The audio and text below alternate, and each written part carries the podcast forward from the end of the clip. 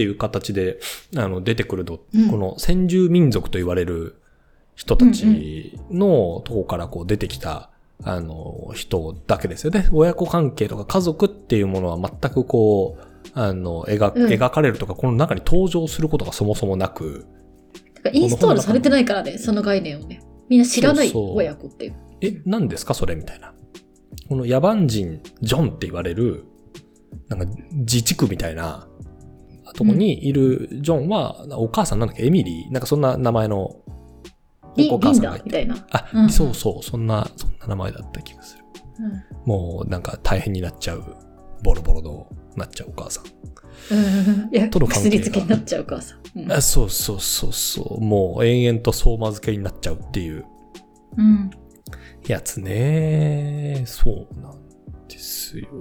もう延々とこのジョンは野蛮人って言われながら、もう、もう大量にこの文学からの引用を取ってくるっていう。そうね。そう、なんかある日、そのアルファとベータのなんかカップルが、あの、物見湯山に原や野蛮人と住んでる場所を見学に行くみたいなデートをするんですよね。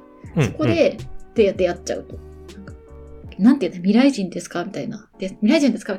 私も昔は実は、あの、そこにいたんですけど、事故があって、この地に留まるを得なくて、しかもなぜか妊娠してて出産しちゃったんですって言われて。で、これが、その生まれた子がこれですって言って、ジョンっていう野蛮人が出てくる。野蛮人って呼んでるんですけど、小説の中で。はいうん。っていう。で、そのジョンを連れて帰って、で、っていうような話ですよね。そうね。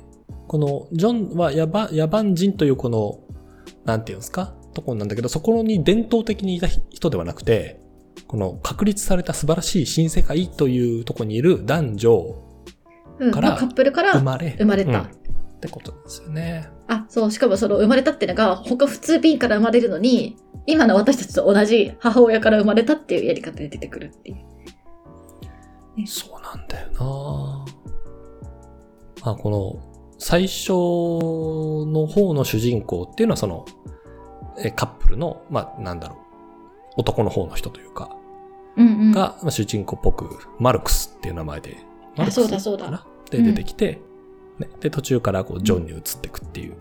その、ジョン、野蛮人ジョンが新世界に来てからの展開がもう怒涛で、ね。めちゃくちゃ面い。白かったですね。あこんな風になるんだ。こんな展開になるんだって。しがいしてみきさんはこの素晴らしい新世界、ええやんけっていう。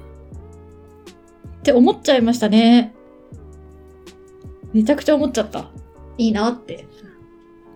あとなんか気になったのが、その新しい語学として、その食感映画っていう、うん。その今私たち映画って基本的に目で見て、たまにあの 4D とか言って揺れたりとかするくらいの映画じゃないですか。うん、うん。なんかそれの多分超発展版で、何もう全、全身で感じられる映画っていうのがなんかあるっぽくて、その、それめっちゃいいなって思いました。それが娯楽なんですよね。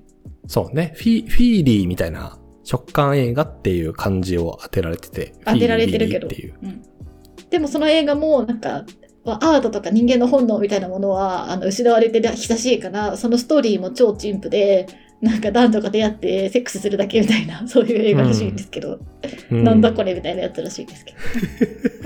ジョン見に行くと何がおもろいねんこれと思いながらってなる。見るっ。ていう。確かに。で、ジョンはそう、その野蛮人の世界でで育生まれ育ったから、娯楽が全然なくて、お母さんからかろうじて文字の読み方だけを教え教えられてて、それ奇跡的に残ってたシェイクスピア全集っていうものだけが読む材料で、ずっとそれを読んで育って、シェイクスピアの言葉をたくさん貯めて育ってきたっていう子なんですよね。シェイクスピア全集しかなかったらもうきついけどな。それだけあんだったらいけんのかなすごいよな。シェイクスピア全集しかないってマジできついですよね。きつい。かなりきついと思うんだけどな。なるほどな。でもシェイクスピアなんてその新世界の人は知らないんですよね。そういう、あの文学作品っていうものはもうない、ないし、てか多分読んでも理解できないんですよね。その当時の価値観だと。だって男女がなんか、付き合いたくて付き合えなくて死ぬみたいな、ロミオとジュリエットのあらすじ聞いて大爆笑みたいなね。そういう価値観ですもんね。なんで、なんでこんなにモヤモヤしてるのみたいな。セックスすればいいじゃにみたいな感じのうんね。みたいな、ゲラゲラみたいなね。死んじゃってんじゃんみたいな、ゲラゲラみたいな感じで。何何なんでそこで死ぬのみたいな。うん。いや、これ、オルダス・ハクスリーってどどういう気持ちで書いてたんからすごいよな、これ。よく考えじゃあそれで私、めっちゃびっくりしたんですけど、オルダス・ハクスリー自体は、なんか、すごいいいとこの坊ちゃんの生まれだし、なんか結構慕われてたっぽくないですか、人生を通じて。いろんな人に慕われて、生涯を終えた感ある。なんか学者の、あの、家家系系の、うん。うん。だし、いろんな人がしたらしい。でもなんか結構、なんか、あの、エッセイとかもこの人確か書いてるんですけど、尖った、うんうんうん。結構と、ね。尖った思想を最後持って、神秘主義的なところにこう行ってしまいましたみたいな感じだけど、あの、でも、なんて言うんだろう。でもなんかままともな人っちゅうかなんちゅうか、あの、周りにたくさん人は絶対にいたんだろうな、こういうハクスリー家っていう名家にいたんだったらって思う、思っちゃうかな。まあでも SF 小説を書く人で、うわあ確かにこの人 SF 小説を書きそうな、すっごく尖った友達のいなさそうな人だなっていう人っていないなって今思いました。私のバイアスでした。こんな狂った小説を書く人は狂ってるに違いないっていうバイアスがあった。そんな人見たことないわ。普通に、出演安高とか、伊藤計画とか、人格者っぽいわ。うんいやまさにこの本を読んだ後に伊藤計画のハーモニーを読んでて、うんうん。大好きです。うん伊藤計画のハーモニーも、でもこれに近いっていうか、ある種のこう、素晴らしい新世界が実現される話じゃないですか。伊藤計画のハーモニー。やっぱ実現された後にそれに絶望する女の子たちの話ですよね。そうそうそう。まずなんかみんな、ところから始まる。る。あの、み、ミヤハだっけ？が、うん、ミヤハ。うんこう、みんなが、ライフィズムっていう、命大事だよね、みたいな。慈しみ超大事だよねっていうことにもう誰も疑いを持たず、お互いを尊重し、っていう社会で、なんか自殺を試みる3人の女の子みたいなところから話が始まっていくと思うんですけど、タバコ、タバコ、ワインみたいな。うん。ハーモニーはあれですよ、ウォッチビーっていう、なんか血液が中でこの人間をモニタリングする、なんか薬剤を、いあの体の中に18歳だったらみんな入れ入れられちゃう社会で、そんなクソったいな社会、ファックだから、そんなのウォッチビー入れられる前に3人で死んじゃおうよってミヤハが言って、3人で死んじゃうんだけど、1人だけ生き残っちゃうっていうところから始まる話ですよね。あ、1人だけ死んじゃって2人生き残るんだ。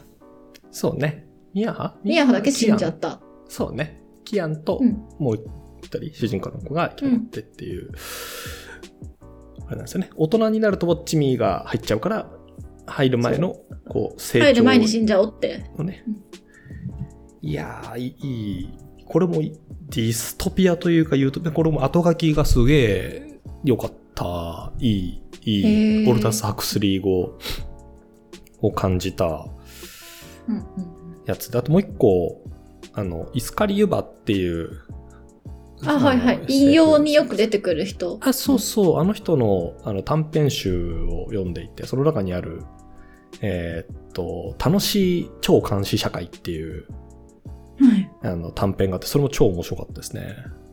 へえ。もうみんなで、なんかね、もうみんなですっげえ監視し合うんですよ。はいはいはい。で、みんなですごく監視し合ってる社会で、こうなんか、とある、これバー、バーだっけな？なんかどっかで、うんうん。えっと、独立しようとする勢力にこれ主人公が誘われるんですよ。監視から逃れようとする勢力ってことですか？そうそう、反体制派の人からなんか誘われるんですけど、もうなんかね、自由っていう概念がもうわかんないみたいな人として描かれるんですけど、いや、なんかもう、うんうんうんおーみたいな。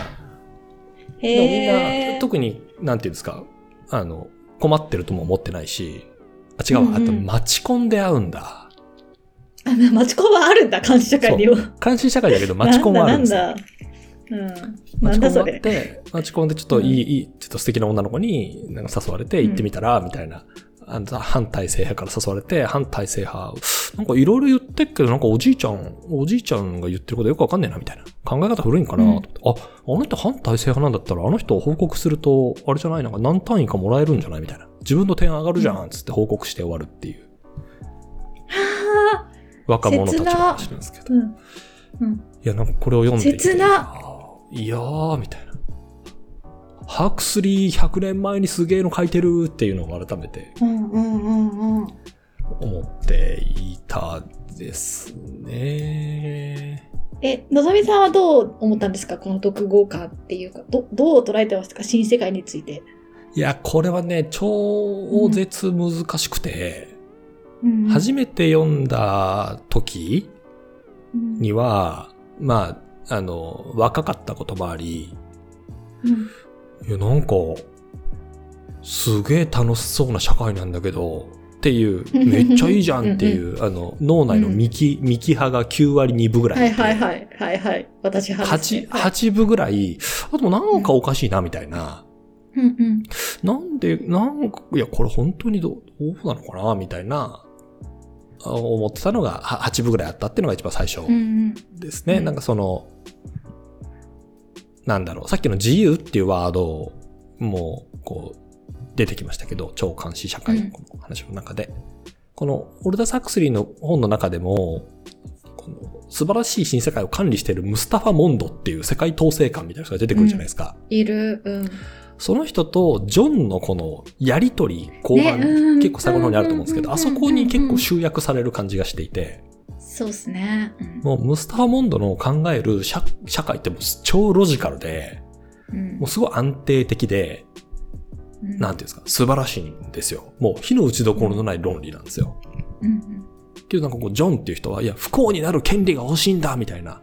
孤独になる権利が欲しいんやって言って、もう俺だす、うんこの、ムスターモンドはもう勝手にしたらいいんじゃないみたいな。ご自由にどうぞみたいな風にして、議論が終わるっていうのがあったと思うんですよ。もう見てて、いやー、むずーって思ったのが最初。で、今回また読み返して、えっと、むずって思って終わったっていう。い はいはいはい。や、いる人からしたらね、いや、本当に、この世界に自分が生きてたら超ハッピーだなと思っちゃいますよね。うん。で、私、その、でもなんか、その枠組みを分かってる読読者っていう、その、すべてをさ、むしろその、世界統制官より上のさ、立場からものを見てる人からしても魅力的に私が思うのはなぜかっていうと、うん。なんか結局その、不幸になる権利が欲しいんだってこう、ジョンが言うみたいなところに集約されてて、うん結局そのさ、幸せにさ、なりゃいいのにさ、あの、少しのことに幸せを見出せばさ、いいのにさ、人間っていうのはさ、そのさ、幸せ、ちょっとの幸せはすぐに忘れて、その、より不幸だったり悲しいことすら求めてしまうっていうか、か結局その、ダメな方に向かっていっちゃうじゃない、人は。あんまりその、自分を幸せにするための努力っていうことをつ続けるのってすごい難しくないですか？人と比べたりとか、なんか刺激っていうか悲しみすら求めるみたいなところはめちゃくちゃあるなと思って、だったら条件付けされた幸せの方がいいんじゃないかって。あー、なるほどね。なるほどね。って私は思っ思っちゃいますね。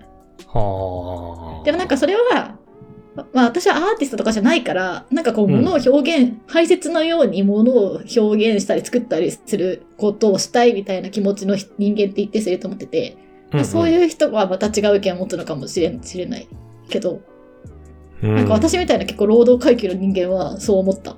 だいや、そうなんですよ。ミキさんにそうやって言われると、いや、本当にそうだよなと毎回思うんですよ。本当にそうだな。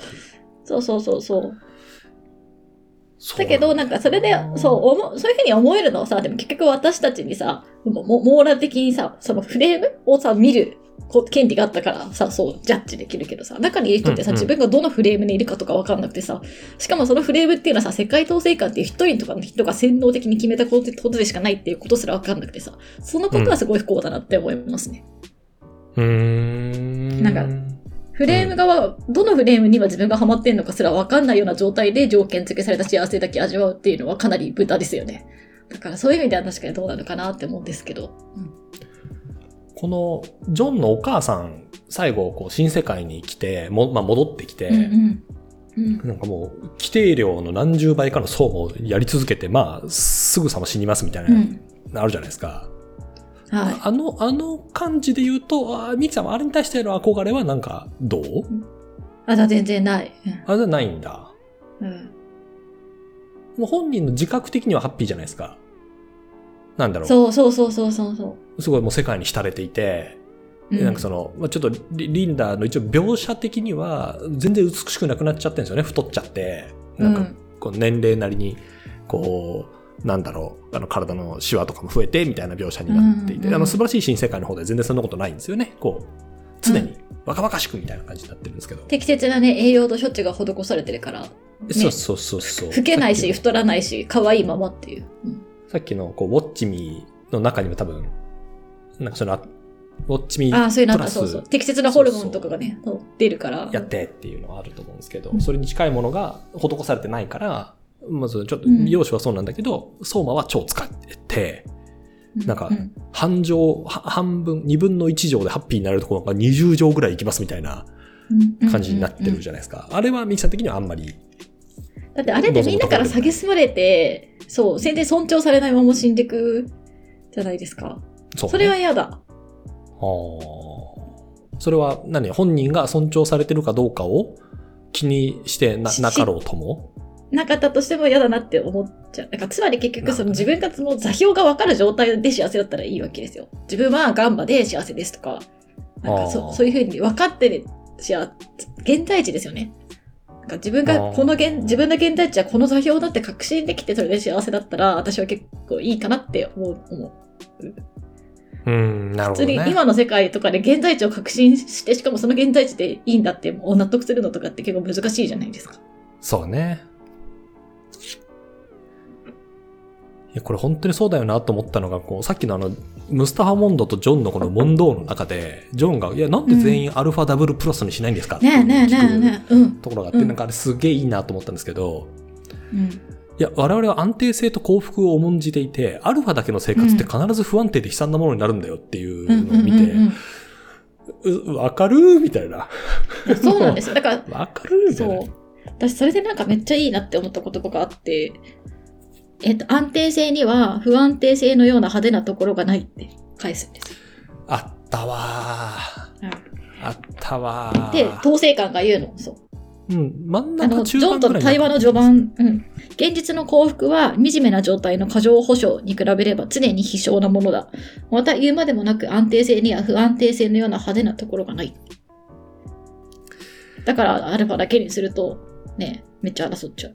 だからそ、そ私はこれは、アルファの、アルファだけの状態って、いうか今の世界でもそうじゃないですか。さっき言った、その悲し、ちょっとの幸せなんてすぐに忘れて悲しみすら求めるっていう性質のことを言ってると思ったんですよ。わかるそうだだったら条件付けされた幸福の方が全然いいじゃんって思思ってしまう魅力的な世界に感じる。なるほどね。なるほどね。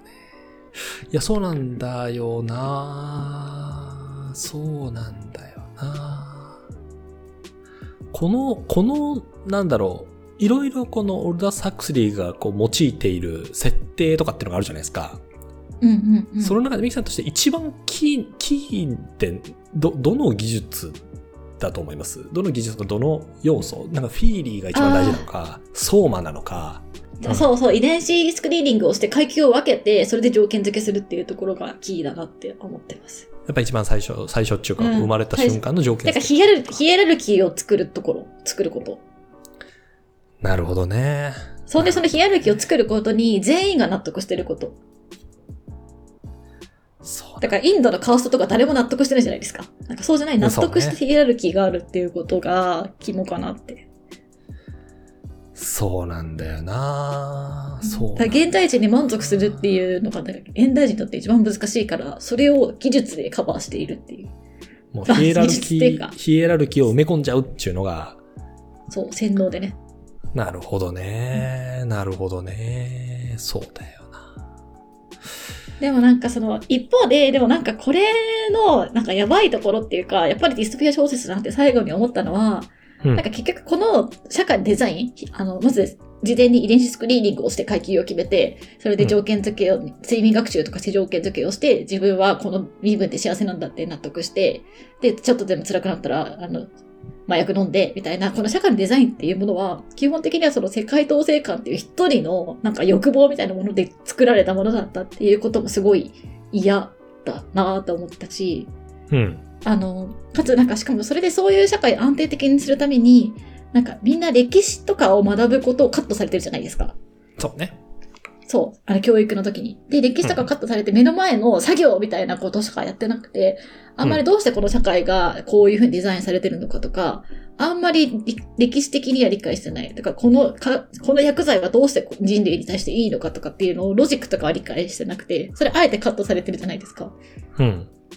なんか、なんかそれで思ったのが、その、リンダとかもジョンに、なんかお母さんここれはどうしてこうなってんのとかって聞かれても、私はそんなの勉強してないから知らないとしか言えないみたいなこととかあったし、みんなその疑問を持ったりとか、今自分がどういう枠組みなのかっていうこととかを、枠組みにいるのかってことを、なんか捉え直すことすらできない。なんかさ、経緯を知らないと。はい。なんかそういう中で、で、なんか人をあの洗脳するのって、マジで、ただの本当犯罪みたいな話だよね、とはめっちゃ思います。うんこれ一応裏側っていうか、このムスタハモンドって世界統制官って、なんかその今のミキさんと私の話で言うと、なんかもう悪の権限みたいになってるんですけど、この人もともとあれなんですよね。普通の科学者なんですよね。そうそうそうそうそう。で、世界統制官になるかどうかを問われていて、うん。で、ミキさんが言うようにこの世界って歴史を学ぶことも、えー推奨されないし、うん。シェイクスピアとか当然ないし、文学もないし、かうつ科学の発展、まあ、こんだけ発進んだ社会だけど、科学の研究ってこともそんなにさせないんですよね。適度なスピードに抑えるっていうことをうん。やっていますと。うん。で、ムスタファ・ボンドは科学者として一歩進みそうになった時に、そっちの道を捨てて、この世界統制官の道を選んでいると。うん自分を納得させて、安定性大事だよな個人の安定と社会の安定っていうのを、こう、並列させるのが大事だよなっていう方に振り切って科学を捨てた人っていううん。人なんですよね。なので、こう、なんちゅったらいいんだろう。さっきのジョンともシェイクスピアの話できるんですよね。あ、知ってるよ。そうそうそう。知ってるから。うんでもみんなに知らせてないよ、みたいな。無駄だもん、みたいな。安定性を損なうからさ、みたいな。うん。わおみたいな。ムスタファーってなるんですね。そう。いや、本当にそうなんだよな。全然、あと、ちょっと脇道にそれた話一瞬していいですか？はいはい。なんかすごい私好きだなと思ったのが、この、うん。さっきも言った通り、この時代の表記ってフォード起源っていう、フォードっていう人を、あの、まあ、神様みたいにこう、崇めている社会なんですけど、どこだったっけなその、に、今の現在で言うとこの聖書みたいなやつ、うんあ、うんこれだ。あの、フォード閣下著、我が生涯と事業、出版地、デトロイト、出版社、フォード、フォード主義普及会っていうのがあって、キリストとか、いや、わかんないですよ。わかんないですけど、なんか誰かに怒られそうだけど、キリストとか、こう、こう、あ、アラーの神みたいなやつも、なんかこういう体だったのかなみたいな。ああ。いやわかんないですよ。すごい。いな、なんかがまかり間違って、200年後ぐらいに、なんか、いや、ミキさんが神になってる可能性ってゼロじゃないわけじゃないですか。うん。なんか、自分が仮に、こう、田中希実町、我が生涯と事業、出版地、日本神戸、出版社、田中希実主義普及会っていうので出されたら、俺、マジ恥ずかしいなっていうのを、なんか、いや、これマジ恥ずかしいな、みたいな、あの人の思想が社会の安定に、とかフォード絶対なんかそんなこと考えてないと思うんですよ。なんか、世界中を安定になんかこう、階級を作ってみたいな考えてないけど、なんか、確かに。え、超痛いやつじゃん、と思って。でも聖書とかコーランとかそういうノリだったかもしれないとか、キリスト教ってキキリストの教え普及委員会ってことですもんね。そうそうそうそう。え、なんか、あキキリストの言葉か。うん。イエスの言葉普及委員会か、キリスト教って。そうで、多分 本人が言ってない言葉とか考えてなかったことも、いや、あの人こういうこと言ってたんですよ、みたいなのを多分100年とか200年後に誰かが足して文章にして、いや、田中希実主義はこう考えてます、みたいな。いや、ちょっと勘弁、みたいな。うん。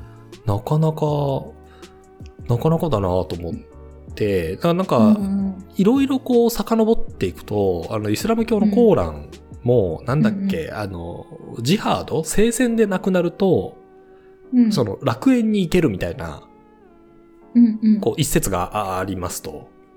うんで、主治に行く輪で、もう女性がなんかこう、たくさんみたいな感じらしいんですよね。うんうんうん。十、なんだっけ？10 12個の乳房みたいなことらしいんですけど、うん。冷静に読むと、それブドウらしいんですよ。なんか、えあの、遡っていくと。だから誰かが、その、なんかブドウを、勘違いや、いしたこれおっぱいのメタファーじゃねとか言い始めて。そうそうそうそう。そういうことだよ。絶対これおっぱいで言いたかったんだよ。でよ、みたいなことを言われたとすると、いや、ま、マジ恥ずかしいんだ、みたいな。豚食べちゃいけないみたいなのも、多分当時で言うと、こう、今ね、うん生肉ダメじゃないですか、豚って。お腹壊すからダメだよ、みたいなやつを、いや、豚は、豚肉を食べると、なんかこう、天国に行けないみたいな、なんかそういうふうに、えしんど？しんど？みたいな。あ、確かに。フォードもさ、こうやって部品ってか並べて LINE でさ、組み立てたら早くねって言っただけのやつが、こうなったってなったらやばいですね。いや、そうよ。そうよ。なんか、そんなメタファーやめてって思っちゃうだろうなっていうのを、こう。あの、このフォフォード主義普及会のこの一節を見て思った、思ったやつですね。確かに。うん。いや、なかなか、なかなかの、本当にいろんなものがこう入っている、入っている本なんだよな、